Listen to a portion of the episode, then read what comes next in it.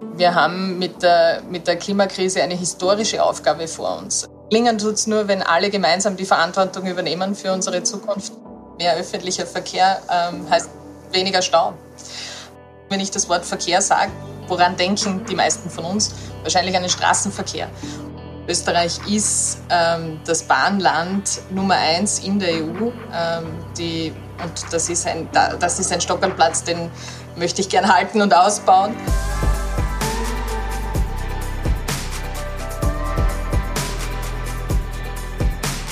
Herzlich willkommen bei Verkehrswende konkret Mobilität 2.0. In diesem Podcast geht es um Bewegung. Wie bewegen wir uns als Menschen und wie transportieren wir Güter? Und es geht um Politik. Prominente Persönlichkeiten lassen uns teilhaben an ihrem ganz persönlichen Verhältnis zur Mobilität und erzählen, was sich verkehrspolitisch ändern muss, damit unsere Art der Fortbewegung nachhaltiger wird. Mein Name ist Dirk Pflege. Ich bin Politologe, gelernter Journalist und Geschäftsführer des gemeinnützigen Verkehrsbündnisses Allianz pro Schiene mit Sitz in Berlin. Heute geht die Reise nach Österreich zur österreichischen Klimaschutz- und Mobilitätsministerin Leonore Gewessler. Ihre Politik macht auch in Deutschland Schlagzeilen, Rekordinvestitionen in die Schieneninfrastruktur, Stopp von Autobahnprojekten und die Einführung eines republikweit gültigen Klimatickets für Bus und Bahn sind drei spektakuläre Beispiele. Im Podcastgespräch erfahrt ihr Spannendes über sie als Person, warum sie trotz ihrer Leidenschaft für Jazzmusik nicht Sängerin geworden ist, warum das Warten auf den Bus in ihrer Kindheit sie bis heute prägt, wie sie als Ministerin von ihren Erfahrungen als Umweltaktivistin profitiert. Und Ihr erfahrt von der Bundesministerin, was Österreich in Sachen Verkehrspolitik von anderen Ländern lernen kann und warum Deutschland nicht auf dieser Liste ist. Wie sich Russlands Angriffskrieg auf die Ukraine auf ihre Verkehrspolitik auswirkt und warum feministische Verkehrspolitik für sie wichtig ist. Ich freue mich sehr, dass unser Podcastgespräch heute klappt. Sie sind Ministerin, Bundesministerin für Klimaschutz, Umwelt, Energie, Mobilität, Innovation und Technologie. Sehr, sehr viele Bereiche in einem Haus vereint und ähm, das Ganze in Österreich. Herzlichen Dank für die Einladung. Ich freue mich. Gerne, gerne. Es ist jetzt früh am Morgen. Äh, wie sieht denn Ihr täglicher Weg ins Ministerium aus? Ich habe ähm, die, die Freude, in der Stadt Wien zu wohnen und ähm, steige vor meinem Haus, also einmal ums Eck in die Straßenbahn und einmal ums Eck vom Ministerium wieder aus der Straßenbahn aus. Das heißt, Sie fahren öffentlich äh, zur Arbeit? Ich ähm, nutze keinen Dienstwagen, das heißt, ich fahre öffentlich zur Arbeit, meistens eben in der Stadt, entweder mit Straßenbahn oder U-Bahn unterwegs, immer wieder auch mal mit dem Rad. Meine Dienstreisen mache ich, wenn es irgendwie möglich ist, mit dem Zug. Und ja, das ist ein wichtiger Teil meines Alltags. Hält auch ein bisschen geerdet in, der, in dem stressigen Job. Sehr vorbildlich. Da haben Sie was gemeinsam mit Ihrer Schweizer Amtskollegin. Die fährt auch jeden Tag mit dem Bus äh, ins Büro, ins Ministerium. Und der oh, François Bausch aus. Ja, jeden Tag mit dem Bus, hat sie mir im Podcast erzählt. Und der François Bausch, der Luxemburger äh, Verkehrsministerkollege, der fährt auch sehr oft auch zu äh, dienstlichen Reise mit dem Fahrrad und sein Bodyguard muss dann mit dem Rad hinterher juckeln. Äh, aber insofern äh, finde ich toll, dass Sie da dieses Mobilitätsverhalten haben. In Deutschland ist mir kein Bundesminister bekannt, der dann jeden Tag äh, öffentlich äh, zur Arbeit fährt. Aber äh, da können Sie ja dann durchaus äh, Maßstäbe setzen. Klasse. Cem Özdemir ist mit dem Rat zur Angelobung gekommen, das weiß ich. Das stimmt, genau. Das genau. Äh, ist er in der Tat zum Bundespräsidenten, zur Ernennung. Ähm, wie war das bei Ihnen? Sind Sie äh, auch öffentlich zum Bundespräsidenten gefahren oder war da der Dienstwagen an dem Tag das Mittel der Wahl? Nein, ich bin mit dem Rat gekommen auch, äh, mit dem Ui. Rat zum Bundespräsidenten und auch dann mit dem Rat ins Ministerium zur Amtsübergabe. Dann hat Cem Özdemir Sie kopiert, dann sind Sie das Original das würde ich nicht für mich in Anspruch nehmen. Ich weiß nicht, ob der andere auch schon mit dem Rad gefahren ist, aber auf jeden Fall haben wir seit damals ähm, nicht nur wegen mir, sondern insgesamt die Radabstellanlagen im Ministerium vervielfacht, weil das ja. war der erste Engpass, den man beim Ministerium gesehen hat. Zu wenig Radabstellanlagen. Toll. Haben Sie denn auch als Ministerin ein Dienstfahrrad oder wie, wie machen Sie das, wenn Sie Fahrrad fahren wollen? Ich habe ein Dienstfahrrad bekommen, ja, mit Ministeriumslogo und allem drum und dran. Super, super. Aufgewachsen sind Sie in der Steiermark. Äh, erinnern Sie sich noch an Ihre erste Bahnfahrt? Hm. Also ich glaube tatsächlich an die allererste Bahnfahrt könnte ich mich nicht erinnern. Woran ich mich erinnern kann, ist äh, eine Bezeichnung, die in der Steiermark damals sehr aktuell war. Also für meine Großmutter, nämlich der Rote Blitz. Das war ein, ein Zug in der Steiermark, eine Zugverbindung, die damals für glaube ich, sehr viel Modernität im System Bahn gestanden ist. Und an das kann ich mich erinnern, an, den, an die wertschätzende Bezeichnung meiner Großmutter für die Bahn. Ja, also Eisenbahn und Moderne durchaus bei Ihnen gedanklich verbunden, ja? Mit Kindheitserinnerungen. Der größte Teil der Kindheitserinnerung, muss ich sagen, ich bin am Land aufgewachsen, in einem kleinen Ort außerhalb der, äh, der Stadt Graz, also der Landeshauptstadt Graz. Äh, die zentrale Erinnerung äh, aus meiner Mobilität ist der Bus. der Bus in die, in die Schule, der Bus als, ja, als auch meine Mobilitätsgarantie, unabhängig vom Auto äh, unterwegs sein zu können, gerade im ländlichen Raum. Was war denn äh, Ihr Berufswunsch als Kind? Ha. Also nicht Ministerin, so, viel, ja. so viel kann ich sagen, dass, äh, das ist erst relativ spät in meine Lebensplanung getreten. Ähm, na, viele verschiedene, äh, viele verschiedene Dinge. Das hat sich auch abgewechselt, glaube ich, in der Zeit. Ich habe Zeiten gehabt, wo ich mich sehr viel mit Musik beschäftigt habe, sehr viel äh, gesungen habe. Ähm, also das ging wirklich in viele verschiedene Richtungen. Eine Zeit lang hat es mich Richtung Politikwissenschaft sehr stark gezogen. Aber ja, nein, ich, ich Lokführerin, glaube ich, wollte ich nie werden. Aber kann ja noch werden. Wir haben auch singende Lokführer in Deutschland. Da gibt es etliche, die wir auszeichnen. aber Hätte man kombinieren können, aber ist oh, völlig ja. in Ordnung. Sie haben im Jazzchor gesungen in Wien, ne? Habe ich gelesen. Ja, unter anderem. Ich habe hm. äh, zeitlang sehr, war die Musik ein großer Teil meines Lebens. Das heißt, das war auch eine ernsthafte Option, dass Sie das äh, hauptberuflich machen und damit Geld verdienen wollen. Es war zeitlang sehr, sehr wichtiger Teil des Lebens mhm. und ähm, ein wunderbar schöner Teil, weil es ein, etwas ist, was sehr sehr viel Freiheit gibt, ein Gefühl für, für den richtigen Moment, sehr viel Improvisation, ein sehr, sehr schönes und unmittelbares Betätigungsfeld. Aber hm. dass es wirklich für professionelle Karriere, da habe ich mich dann bald einmal wieder auf was anderes verlegt. Und es war dann sehr stark der Bereich Umwelt, äh, Umwelt und Nachhaltigkeit, Energiewende, also all die Themen, die mich jetzt auch noch im Ministerium begleiten. Und wenn Sie sagen, Sie hatten als Berufswunsch jetzt äh, weder als Kind noch als Jugendliche wahrscheinlich dann den Ministerinnenposten, was haben Sie vor Augen gehabt, als Sie Ihr Politikwissenschaftsstudium begonnen haben? Was war da der Berufswunsch? Also mich hat immer und, und wirklich sehr, sehr, sehr lang schon äh, Politik interessiert als, als Gestaltung unseres gemeinsamen Lebens, als, als Rahmen, der, der unser aller Leben in vieler, vieler Weise bestimmt und wie da Mechanismen funktionieren, wie, ähm, wie man auch äh, Veränderungen in so einem demokratischen System auf den Weg bringt. Das hat mich sehr interessiert. Internationale Beziehungen, da, da habe ich, ähm, das, das war dann ein Bereich, in dem ich mich sehr, äh, auch sehr intensiv damit beschäftigt habe. Umbrüche im Osten Europas, die äh, Vereinigung des Kontinents, also das große demokratische Umbrüche, die mich, die mich im Studium sehr beschäftigt haben. Also mehr die Veränderung als solche und gar nicht jetzt so eine feste Position vor Augen äh, oder einen festen Beruf, mehr das politische Allgemeininteresse. Ja, nein, nein, nein. Also, dass, dass ich einmal in, in der Politik tatsächlich so lande, das hat sich erst relativ spät ergeben. Ich war ja dann nach dem Studium, also mich hat sehr, sehr bald eben der Bereich Umweltpolitik äh, beschäftigt und der beschäftigt mich seit 20 Jahren in meinem Berufsleben. Mhm. Ähm, in der auf den unterschiedlichsten Ebenen, zuerst in der Lokalpolitik, wo es ganz viel um Mobilität gegangen ist, um Gestaltung eines gerechten Mobilitätssystems vor Ort in der Stadt, um, um Platz für viele Formen der Mobilität. Dann war es in, in Brüssel in einer äh, politischen Stiftung, wo es ganz viel um europäische Umwelt- und Energiepolitik gegangen ist, nachhaltige Wege, damals aus der Finanzkrise, wie schaffen wir es, ähm, ein, ein gesünder, resilienter, krisenfester aus der Finanzkrise rauszukommen, Richtung Klimaschutz, Richtung Energiewende, Richtung nachhaltiges Leben. Dann hat es mich in die Zivilgesellschaft ähm, äh, verschlagen. Ich war lange Jahre Geschäftsführerin von ähm, Global 2000, das ist die Partnerorganisation des BUND in, in Deutschland. Ähm, also die österreichische Partnerorganisation des deutschen BUND. Hm. Ganz viel auch hier wieder ähm, Klimapolitik, Energiewende, Verkehrswende. Und dann kam ein Anruf, ob ich mir vorstellen könnte, zu kandidieren. Und ähm, da habe ich nicht lange überlegen müssen und Ja gesagt. Dann waren Sie mittendrin in der Politik.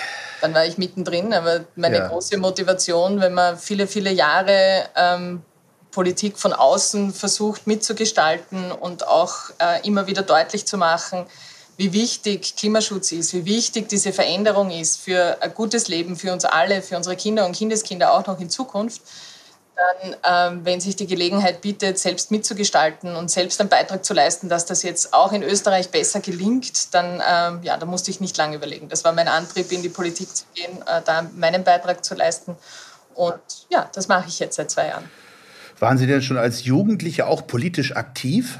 Oder da noch gar nicht? Na schon, also wie in, in der Schülerinnenpolitik. Also ich äh, war auch an, in, in, Österreich gibt es Schulsprecherinnen, ich weiß, und mhm. Schulsprecher, ich weiß nicht, ob es das gibt. es auch in Deutschland, ja, ja. Mhm. Ja, also das hat mich früh interessiert, ja.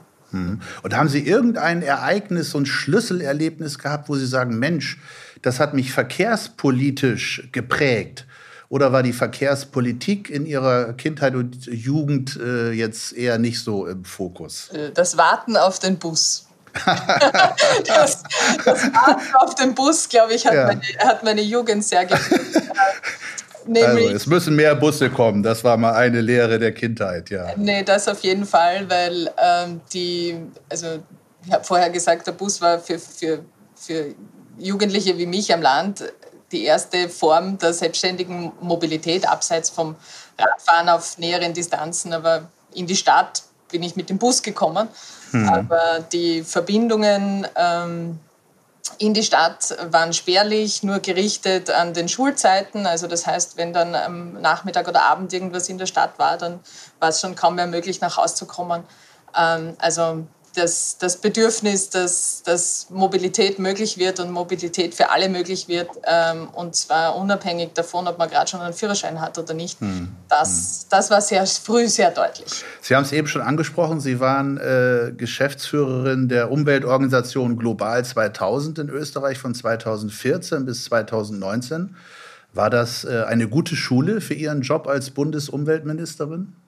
Also ich glaube, was mir von dieser Zeit sehr stark geblieben ist, ist mein aktivistisches Herz und der Wille, wirklich was zu bewegen und was zu verändern und dafür auch, ähm, auch zu argumentieren und überzeugen zu wollen und, und Allianzen zu schnüren. Und ähm, also das sind sicher viele Dinge, die abgesehen von den Themen, hm.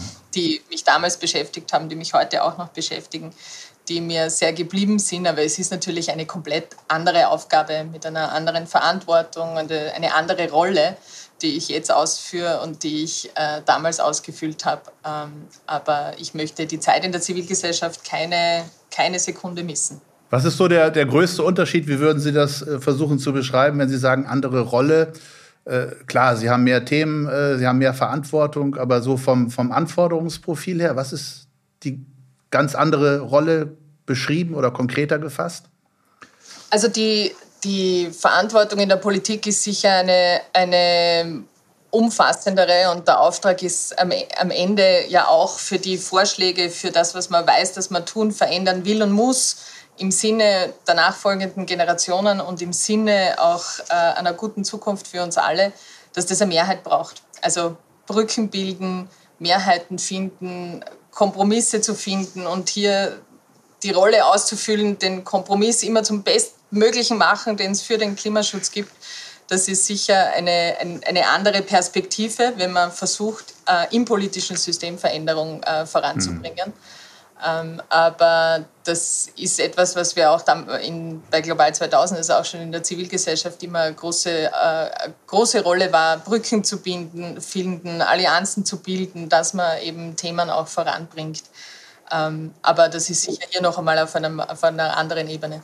Da müssen die Brücken noch ein bisschen länger sein. Da muss man nicht nur in der Organisation äh, die Leute mitnehmen, sondern eben das ganze Land vor Augen haben. Es war auch bei der Zivilgesellschaft schon außerhalb der Organisation, aber, aber klar, die Herausforderungen, die Aufgaben sind größer, die Ansprüche sind vielfältiger. Gleichzeitig bleiben die Aufgaben dieselben. wir haben mit der, mit der Klimakrise eine historische Aufgabe vor uns. Eine historische Aufgabe, der Klimakrise was entgegenzusetzen und Lösungen auf den Weg zu bringen, die uns allen eine gute Zukunft ermöglichen. Und da muss jeder und jede seine Rolle äh, ausfüllen. In der Zivilgesellschaft, in der Rolle anzutreiben und immer noch einen Schritt äh, weiter zu, zu gehen und den Finger auch dorthin zu legen und dorthin zu schauen, wo Politik vielleicht noch zu wenig macht.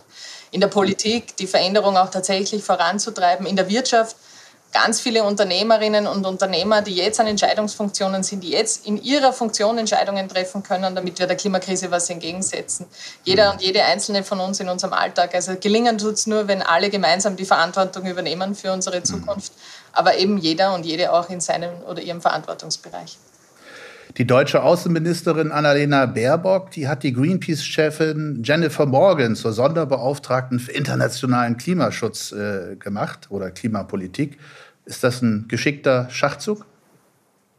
Ich habe Jennifer Morgan schon aus meiner Zeit aus der Zivilgesellschaft gekannt und äh, habe sie jetzt auch in ihrer neuen Funktion äh, wieder getroffen. Ich kenne äh, wenig Personen, die internationale Klimaverhandlungen so lange, so intensiv, mit so viel Expertise und Wissen und Engagement und Herzblut begleiten. Also ich freue mich sehr auf die Zusammenarbeit mit Jennifer Morgan. Als Ihr persönliches Vorbild nennen Sie laut dem österreichischen Nachrichtenmagazin Profil die neuseeländische Premierministerin Jacinda Ardern. Was imponiert Ihnen denn äh, an dieser Frau? Ganz generell ähm, imponieren mir Menschen, die ihre Verantwortung wahrnehmen, um Veränderung auf den Weg zu bringen. Und das, ähm, das geht quer durch. Da gibt es in der Zivilgesellschaft, nicht nur in Europa, in der ganzen Welt, äh, mutige Menschen, die, die einfach den Schritt nach vorne wagen, andere inspirieren und mit auf den Weg nehmen und, und Veränderung auf den Weg bringen. Ähm, in der Politik äh, finde ich äh, besonders bei ihr sehr spannend, dass sie, also bei Jacinda Ardern besonders spannend, dass sie einen sehr eigenen Stil gefunden hat. Sehr klar in dem, wo sie hin will, sehr klar in dem, was ihre Ziele sind, aber enorm empathisch äh, in, der, in der Umsetzung und in der Kommunikation. Und das finde ich sehr schön. Davon braucht man mehr in der Politik.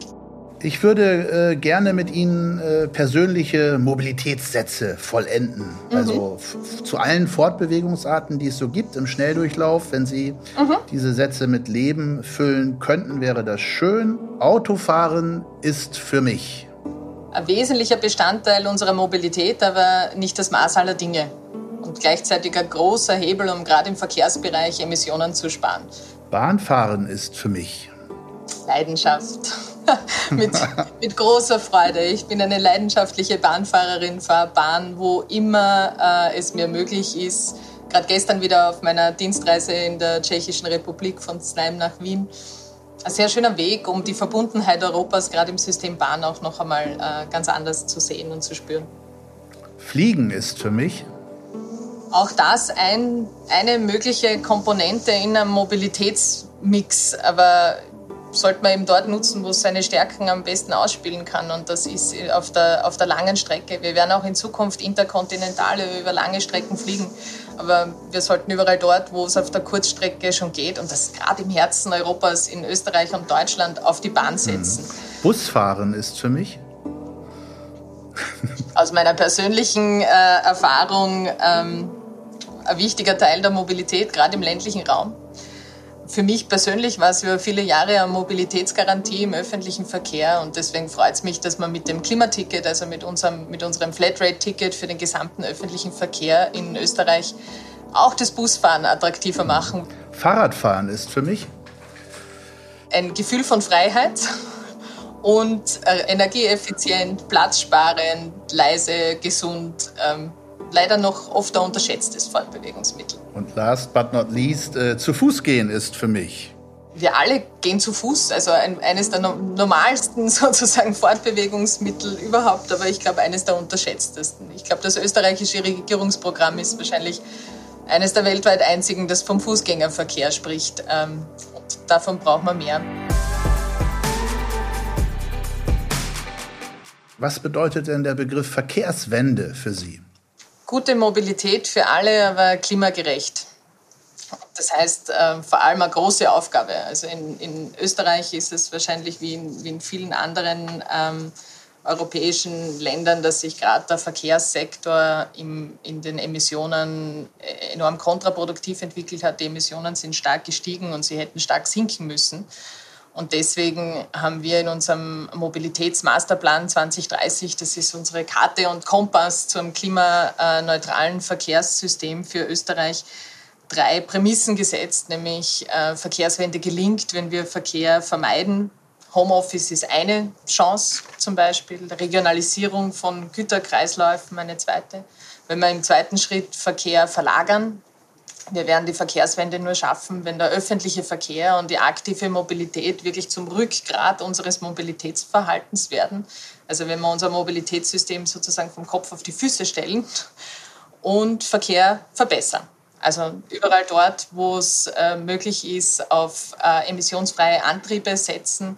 Wir haben das klare Ziel in unserem Mobilitätsmasterplan schon 2030, äh, 100 Prozent der Neuzulassungen bei den PKWs, bei den Zweirädern, bei den leichten Nutzfahrzeugen äh, emissionsfrei, heißt elektrisch zu haben wenn man im Bahnverkehr die Chancen der Digitalisierung nutzt, äh, Effizienzen steigert, einfach das, das System insgesamt effizienter leistungsfähiger, moderner, zugänglicher macht. Äh, also mehr vermeiden, verlagern, verbessern.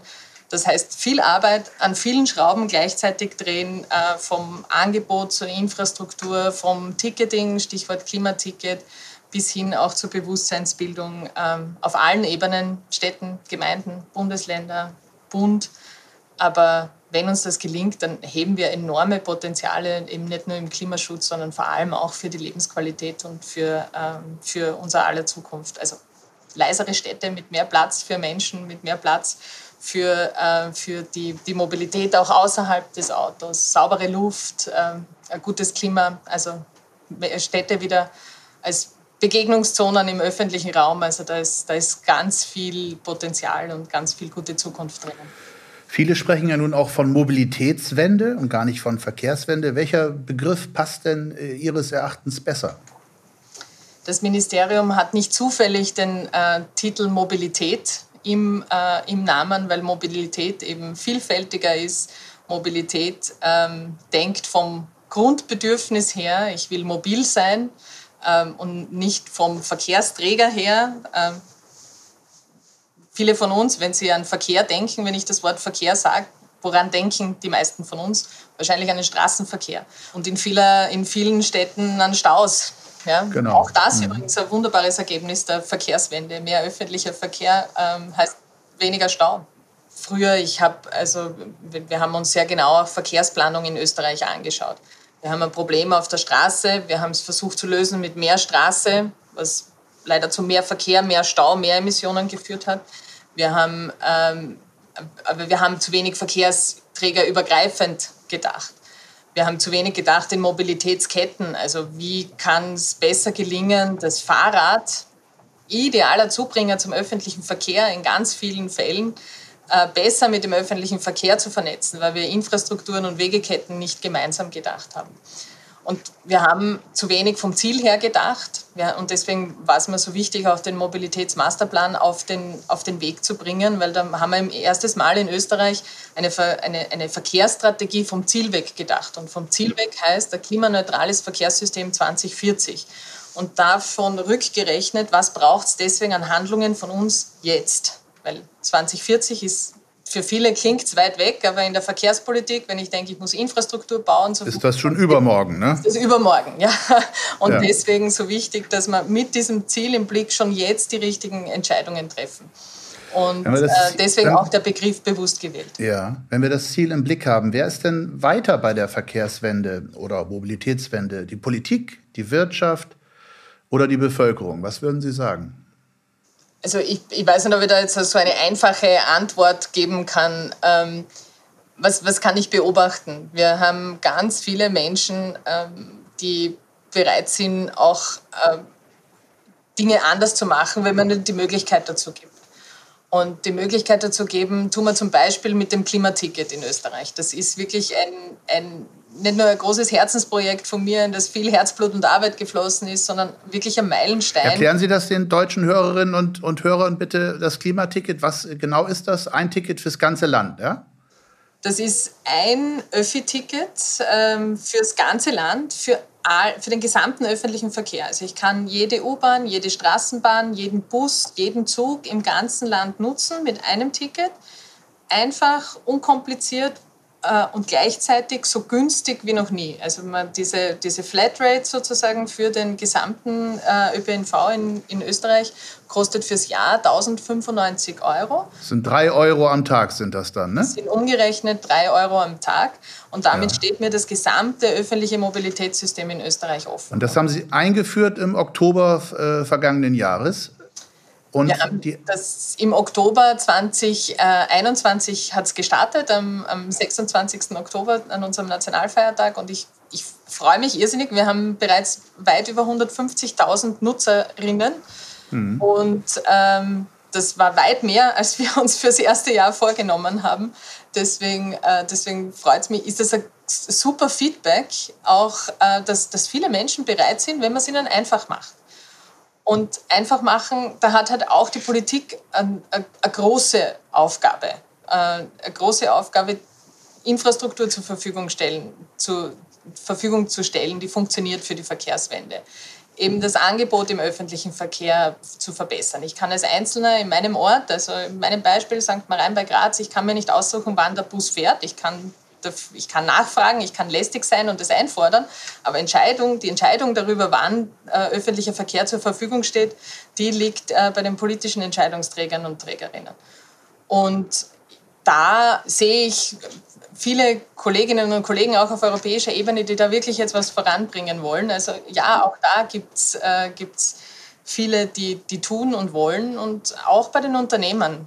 Wenn ich ein Unternehmen äh, äh, gründe oder ein neues Betriebsgelände erschließe oder, ein, oder mich damit beschäftige, äh, was heißt denn Mobilität eigentlich bei uns am Standort, dann äh, gibt es auch hier immer mehr Betriebe, die unsere Angebote in Anspruch nehmen ähm, und Mobilitätsmanagement denken. Also nicht mehr denken, ähm, Angestellte, Arbeiter, Arbeiterinnen an, äh, kommen mit dem Auto und da gibt es einen Parkplatz und that's it, sondern äh, wie schaffe ich es besser, bessere Optionen für den öffentlichen Verkehr zur Verfügung zu stellen? Was machen eigentlich die vielen Menschen, die vielleicht mit dem Rad kommen? Gibt es da die Infrastruktur? Können die irgendwo äh, sich umziehen? Äh, hm. ganz, ganz einfache Dinge. Wie schaffe ich es, Fahrgemeinschaften zu, äh, zu äh, incentivieren?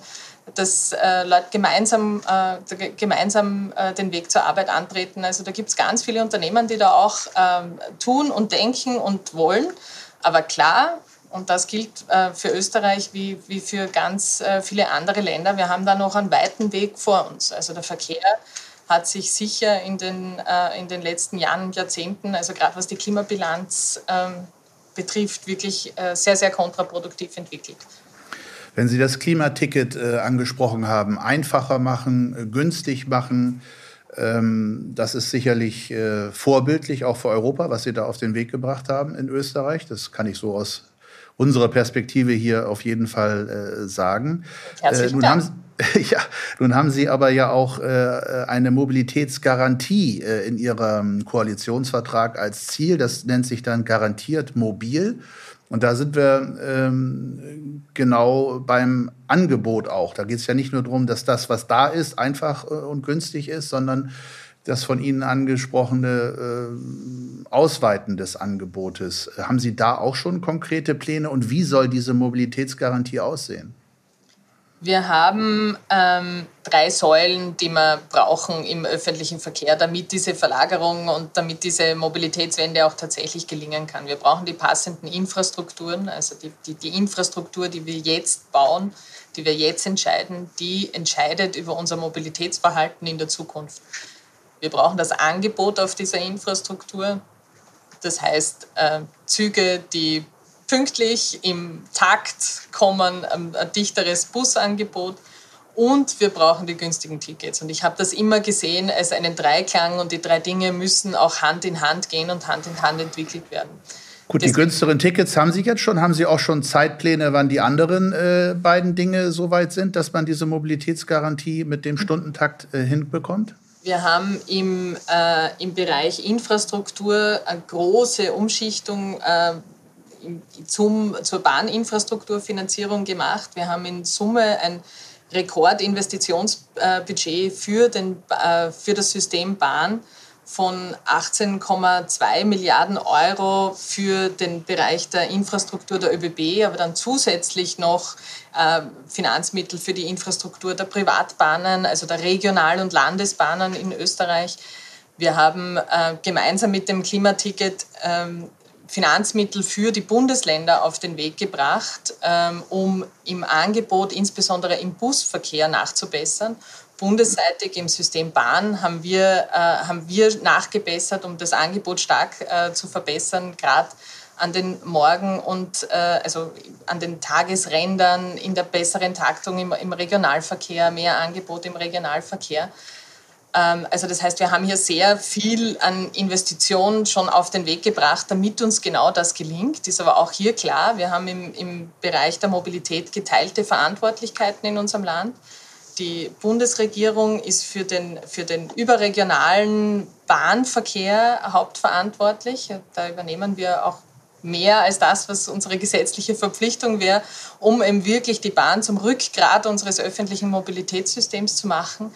Wir brauchen aber die Bundesländer auch an Bord, äh, weil die im Nah- und Regionalverkehr nicht nur das bessere Wissen haben, wo der Schuh drückt, wo es Verbesserungen braucht, wo es eine Angebotsverbesserung braucht, sondern auch in, in der konkreten Planung und Umsetzung und Finanzierung eine Aufgabe haben. Und deswegen war es mir also wichtig mit dem Klimaticket, dass wir zwei Dinge auf den Weg bringen, nämlich parallel dazu auch Geld für den Ausbau des Angebots in den Bundesländern weil das Klimaticket ja auch einen, einen Umstieg zum öffentlichen Verkehr bringen soll und damit auch das Angebot nachziehen äh, soll. Also das heißt, die Bundesländer haben Finanzmittel bekommen, um beides äh, auszubauen, günstigere Tickets auch auf Bundesländerebene und, äh, und ein besseres Angebot. Äh, und äh, da ziehen grad, äh, da passiert gerade ganz viel in der Umsetzung auch an den Bundesländern. Trauen Sie sich schon eine Prognose zu, wann man in Österreich auch auf dem Land ohne Auto mobil sein kann? Ich habe in meiner Familie jemanden, der Schicht arbeitet am Land in der Steiermark und von einem kleinen Ort in der Steiermark zu einem nächsten kleinen Ort in der Steiermark äh, fährt und das im Schichtdienst. Der wird auch 2040 noch Auto fahren. Und ich glaube, es, es geht nicht um ein, ein 100 und 0, sondern um ein bessere, äh, um, um, mehr Möglichkeiten zur Mobilität auch und insbesondere im ländlichen Raum. Wir haben ganz viele Gegenden in Österreich, da braucht man den Führerschein als Eintrittskarte. Und das äh, wollen wir verringern. Es braucht ein besseres Angebot auch im öffentlichen Verkehr, damit man, damit man hier auch in, die, in, der, in der Fläche Mobilität gewährleisten kann, die den Umstieg vom, vom Auto auf den öffentlichen Verkehr attraktiver macht.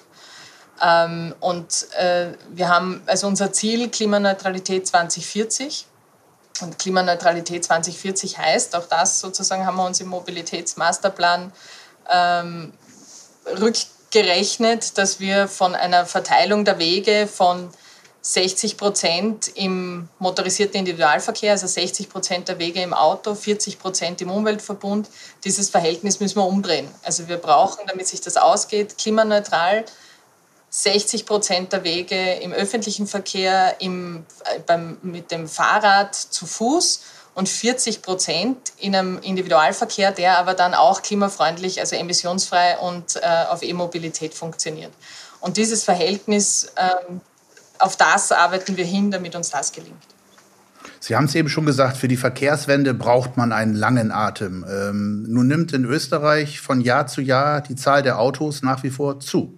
Hat denn die Verkehrswende überhaupt schon begonnen in Österreich? Ja, also wenn ich mir die, ähm, die Zahlen anschaue, Österreich ist ähm, das Bahnland Nummer eins in der EU. Ähm, die, und das ist ein, das ist ein Stockerplatz, den möchte ich gern halten und ausbauen. Wir sehen eine äh, sehr positive Entwicklung auch beim, beim Radfahren in Österreich. Wir haben schon jetzt 2,7 Millionen Menschen, die täglich oder mehrmals die Woche das Rad benutzen. Ähm, wir haben gerade mit allen Bundesländern hier einen, einen, einen Plan, eine Strategie auf den Weg gebracht, wo wir uns ganz konkrete Arbeitspakete gegeben haben für den Ausbau und die Förderung des Radverkehrs. Ich habe bundesseitig dafür seit meinem Amtsantritt das Budget für Radinfrastruktur verfünfzehnfacht äh, damit wir auch bundesseitig wieder Mittel zur Verfügung haben. Äh, wir haben unsere E-Mobilitätsförderung nicht nur aufgestockt, sondern, äh, sondern auch deutlich ausgebaut vom Volumen. Ähm, das heißt, wir haben den Anteil der E-Mobilität von 2020 auf 2021 noch einmal mehr als verdoppelt. Wir sind jetzt bei rund 12 Prozent der Neuzulassungen ähm, emissionsfrei. Das ist äh, Stockerl, da sind wir Nummer drei in der EU. Und äh, das heißt nicht, dass wir, dass wir fertig sind, aber wir sind am Weg. Ähm, und gerade die Verkehrswende, da, da braucht man einen, einen langen Atem. Das ist ein Marathon, kein Sprint. Äh, das braucht viel an Infrastrukturbau, deswegen investieren wir ein Rekordbudget auch in den Infrastrukturausbau. Aber wichtig ist, dass man jede Weiche, die man, die man zur Verfügung hat, richtig stellt. Und äh, darum bemühen wir uns gerade sehr intensiv. Die Rekordbudgets in die Schieneninfrastruktur, die wirklich europaweit äh, vorbildlich sind. Wir stellen das als Allianz pro Schiene ja immer jährlich dar. Wie sind die Pro-Kopf-Investitionen der Staaten in die Schieneninfrastruktur? Und diese Rekordinvestitionen haben es nicht verhindern können, dass der Marktanteil des Schienengüterverkehrs in Österreich in den vergangenen Jahren äh, ja, nicht gestiegen ist. Wie erklären Sie sich das? Also Güterverkehr auf die Bahn zu verlagern, das ist eine zentrale, ähm, zentrale Aufgabe, wenn man den Begriff äh, Mobilitätswende ernst nimmt. Und das tue ich. Ist deswegen ist diese Verlagerung einfach ein, ein derartig zentraler Hebel. Wir sind in Österreich mit rund 28 Prozent Anteil des äh, Güterverkehrs auf der Schiene nach wie vor ähm, weit vorn im Europavergleich. Aber wir wissen, wir müssen da besser werden. Und das Ziel ist, ähm, wir wollen einen, einen Model Split, den wir in Österreich voranbringen können, auf 34 Prozent erhöhen. Ähm, warum differenziere ich? Weil das Ziel ist, den Model Split auf 40 Prozent zu erhöhen, aber das werden wir nur im europäischen Einklang schaffen, gerade beim Güterverkehr. Und das heißt, wir nutzen derzeit in Österreich alle Hebel, die wir haben, um Verlagerung auf die Schiene ähm, voranzubringen. Wir haben die Förderprogramme ausgebaut. Wir haben, wenn wir in die Schiene investieren, also in das Netz der Infrastruktur investieren, dann profitiert davon auch der Güterverkehr. Äh, neue Korridore, schnellere Geschwindigkeiten. Ähm, wir haben ähm, die zusammen, also Digitalisierung, die wir voranbringen wollen. Wir haben auch gesetzliche Regelungen geschaffen, wie zum Beispiel, dass es in Österreich äh, verpflichtend wird, Abfalltransporte auf der Schiene zu machen. Das haben wir gesetzlich festgelegt. Dass der, der Müll muss Schiene, muss Bahn fahren, unser Müll fährt Bahn. Ähm, aber wir haben darüber hinaus einfach auch wirklich einen europäischen, einen europäischen Bedarf. Ähm, der Schienengüterverkehr spielt seine Stärken vor allem dort aus, wo es um große Entfernungen geht. Da ist er richtig gut. Und, und da zieht Deutschland nicht so mit, wie Sie sich das wünschen aus äh, österreichischer Perspektive. Das ist ein gesamteuropäisches Thema. Das ist ein ja. gesamteuropäisches Thema. Ähm, das braucht einerseits natürlich die, ähm, die Infrastrukturen, also haben wir B- und Entlademöglichkeiten und Terminals, wie sind die, welche äh, Kapazitäten haben wir auf der Infrastruktur, weil natürlich das System Bahn hat eine Begrenzung, das ist die Infrastruktur, die es gibt und auf der müssen wir Personen- mhm. und Güterverkehr abwickeln. Aber wir haben auch nach wie vor im Güterverkehr auf der Schiene ganz viele unterschiedliche gesetzliche Regelungen, technische Standards, unterschiedliche Betriebssprachen, die einfach hier an äh, wo wir einen Handlungsauftrag haben, auch das System Bahn hier ins 21. Jahrhundert zu holen, was den Güterverkehr betrifft. Und wie, wie erleben Sie die europäische Verkehrspolitik? Äh, machen die auch voran, so wie in Österreich jetzt der Aufbruch äh, beginnt in Richtung Verkehrswende, oder ist da eher äh, der Trott der vergangenen Jahrzehnte zu spüren? Ich habe schon das Gefühl, dass ähm, wenn wir über Green Deal reden und wenn wir das Ziel ernst nehmen, nämlich Europa wird der erste klimaneutrale Kontinent bis ähm, 2050, dass das, das Bewusstsein, dass da der Verkehrssektor eine zentrale Rolle spielen kann und spielen muss, damit uns das gelingt, dass das gestiegen ist mhm. dass der Wert und die Wertschätzung des Systems Bahn gestiegen ist in der europäischen Verkehrspolitik. Bewusstsein, aber noch kein Handeln. Oder wie muss ich die Differenzierung deuten? Aber wenn dann bei der ersten Weichenstellung die äh, Mautgestaltung, die zukünftige Mautgestaltung auf der Straße wir dann eigentlich im, im, Hinblick auf Kostenwahrheit zwischen Straße und Schiene nicht wirklich weiterkommen und die erste große Weichenstellung, die erste große Chance zu einer anderen Gestaltung ähm, des Mobilitätssystems äh, versäumen, dann ähm, muss man ganz ehrlich sagen, fehlt mir manchmal, der, in Österreich sagt man der Zug zum Tor, dass wir dann nicht nur über die Mobilitätswende reden, sondern sie auch wirklich gemeinsam voranbringen. Im System Bahn hat, hat sich die Kommission jetzt einiges vorgenommen, was, was ich sehr, sehr gut finde. Also gerade was die was Kundenservice betrifft, es ist wirklich nicht einzusehen, dass ein Flugticket zu buchen und ob ich nach Neuseeland will oder in die USA, das geht innerhalb von eineinhalb Minuten Internet, also eine äh, grenzenüberschreitende Bahnreise in Europa zu buchen, ist ein Auftrag, ein Rechercheauftrag und ein zeitlicher Auftrag.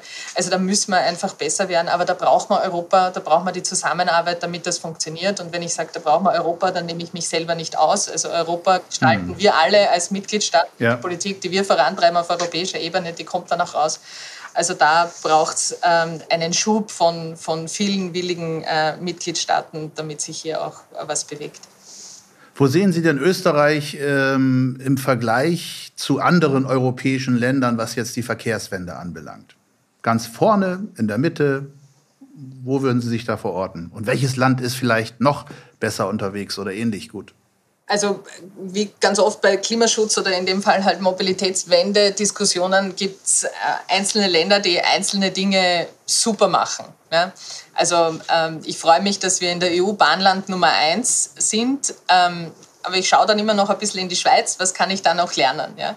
Wir haben, äh, ich freue mich, dass wir beim Radverkehr eine, äh, wirklich gute Entwicklung haben, dass das immer mehr Menschen für sich wieder neu entdecken, dass es immer mehr Politikerinnen und Politiker auf den unterschiedlichen Ebenen entdecken, dass das eine effiziente, und zwar kosteneffiziente, platzeffiziente, energieeffiziente Mobilitätsform ist, die ganz viel Sinn macht. Aber wenn ich in die Niederlande schaue oder nach Dänemark, dann sehe ich, da haben wir noch wahnsinnig viel Luft nach oben. Ähm, wir haben einen der höchsten Anteile von E-Pkw in den Zulassungen. Auch hier, da kann man nach Norwegen schauen oder in andere Länder, die das schon früher begonnen haben, aber die auch den, We den Weg vorzeigen. Also es gibt ganz viel, was wir voneinander lernen können, wo wir einander Rückenwind geben äh, können in, ähm, in Europa. Aber der Status quo, und Sie haben es äh, vorher auch angesprochen, ähm, der Handlungsauftrag, den wir noch, noch immer haben, sei es in der Verlagerung im, im Güterverkehr, sei es in der, in der, ähm, in der Verlagerung Auto Richtung Umweltverbund, da ist noch, ist noch viel zu tun. Gibt es denn irgendwas äh, im Bereich der Verkehrspolitik, äh, worum Sie äh, Deutschland beneiden? Oder ist da nichts, äh, wo Sie sagen würden, Mensch, das hätte ich auch gerne in Österreich?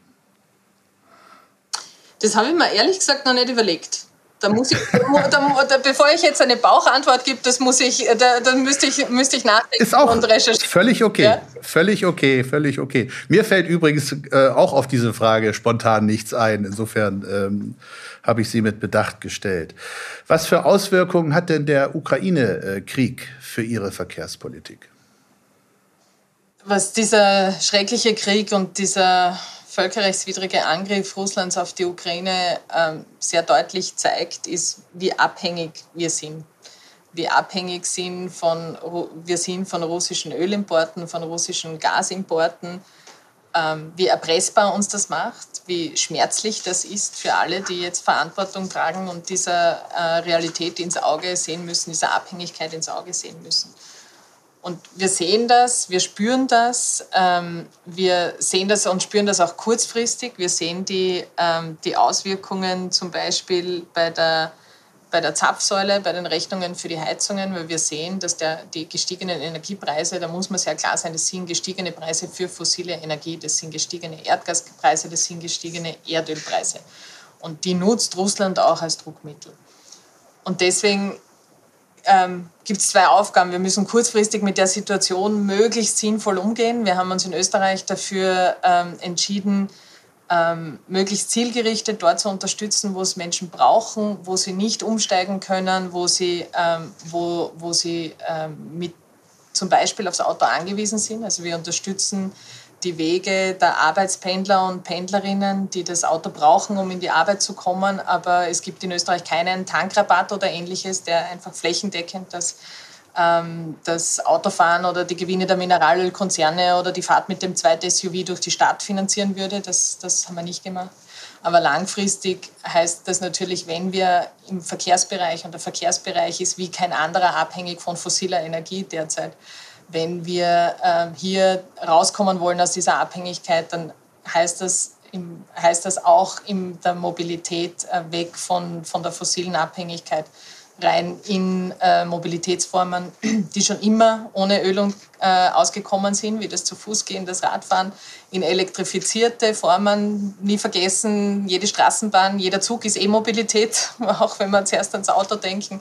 Und ja, natürlich raus aus der, aus der Abhängigkeit auch vom Verbrennungsmotor im Verkehrsbereich. Und das, äh, das anzuschieben, ähm, auch das ist eine Aufgabe aus der, jetzigen, äh, aus der jetzigen Situation. Und deswegen haben wir zum Beispiel mit den Hilfspaketen, ähm, die gerade auf die gestiegenen Energiepreise ähm, äh, reagieren, auch zwei Dinge auf den Weg gebracht. Wir unterstützen die Verkehrsunternehmen äh, sehr zielgerichtet darin, dass, sie, dass wir hohe Energiepreise abfedern, dass wir damit garantieren, dass die Tickets im öffentlichen Verkehr nicht teurer äh, werden aufgrund der gestiegenen Energiepreise.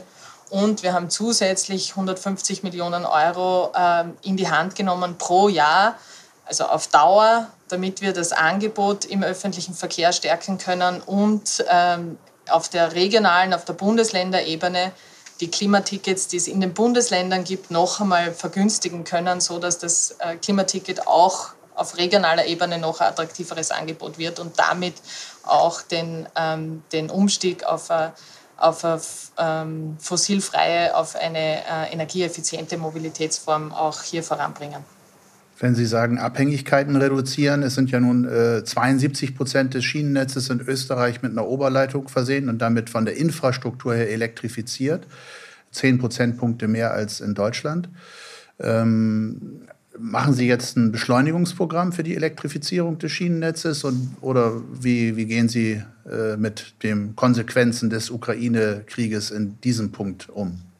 Die, den großen Schwerpunkt auf die Elektrifizierung auch auf der Schiene, den haben wir schon mit meinem Amtsantritt gestartet und letztes Jahr noch einmal im, im sogenannten Rahmenplan, das ist unser Infrastrukturbauprogramm für die Schiene für die nächsten sechs Jahre, noch einmal ausbuchstabiert Ziel ist, dass wir 2030 bei 90 Prozent Elektrifizierung gelandet sind und wir schauen um jedes Jahr und jedes Monat, wo das, äh, wo das früher geht.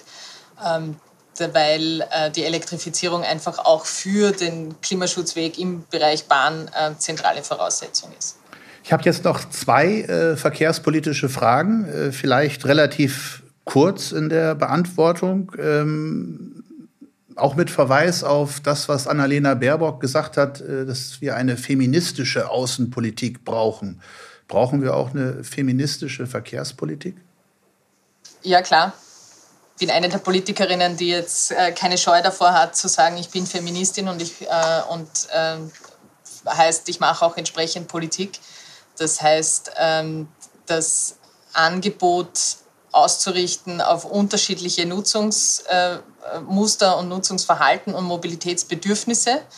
Ähm, auf der einen Seite, aber das heißt auch, äh, und das war mir auch äh, in, in allen Entscheidungen ein wichtiges Anliegen, dass Frauen an den Entscheidungstischen, wo es darum geht, über Mobilität zu entscheiden, auch vertreten sind, ob es in den Aufsichtsräten ist, ob es ähm, überall dort, wo ich mitsprechen kann bei Besetzung von Leitungsfunktionen in, ähm, in zum Beispiel äh, äh, Unternehmen des Bundes, dass dort äh, Frauenförderung ernst genommen wird, zu einem, auch zu einem äh, Faktor wird in der, in der, zum Beispiel in der Erfolgsmessung von, äh, von Vorständen, ähm, dass wir einfach äh, ein, ein nicht nur klimagerechtes, sondern auch ein umfassend gerechtes Mobilitätssystem bauen. Und das heißt was für das System an sich und für die Formen der Mobilität und das heißt was für wer entscheidet darüber.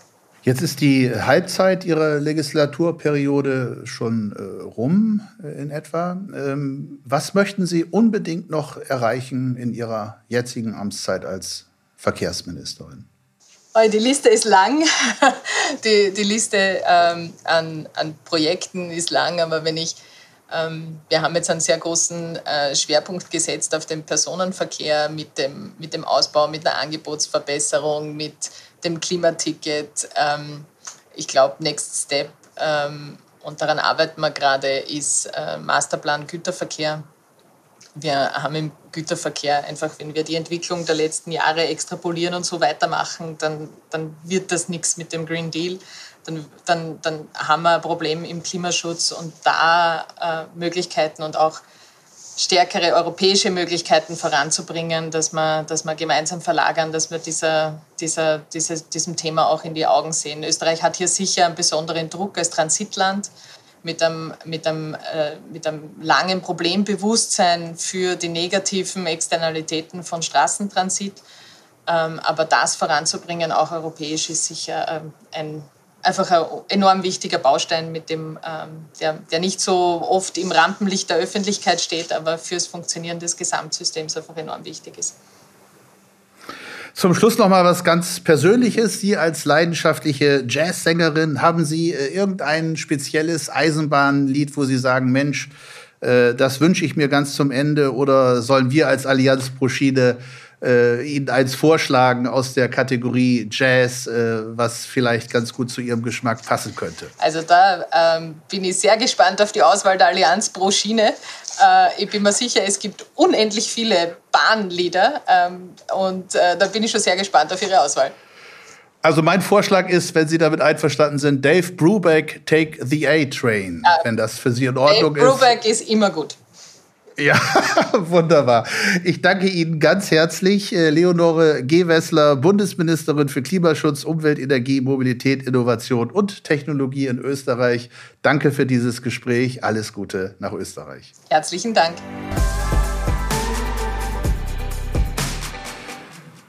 Das war Folge 9 von Verkehrswende konkret Mobilität 2.0, dem Podcast der Allianz Proschine. Jeden dritten Sonntag im Monat spreche ich mit prominenten Persönlichkeiten über unser aller Mobilität und was sich verkehrspolitisch ändern muss. Heute war Leonore Gewessler, Österreichs Klimaschutz- und Mobilitätsministerin, meine Gesprächspartnerin. Seit Januar 2020 ist die Grüne als Superministerin in der von der ÖVP geführten Bundesregierung auch für Energiepolitik, Innovation und Technologie verantwortlich. Zu hören sind alle Folgen unseres Podcasts auf den gängigen Plattformen und auf verkehrswende-konkret.de. Abonniert den Podcast und lasst gerne eine Bewertung da. Tschüss und bis bald, euer Dirk Pflege.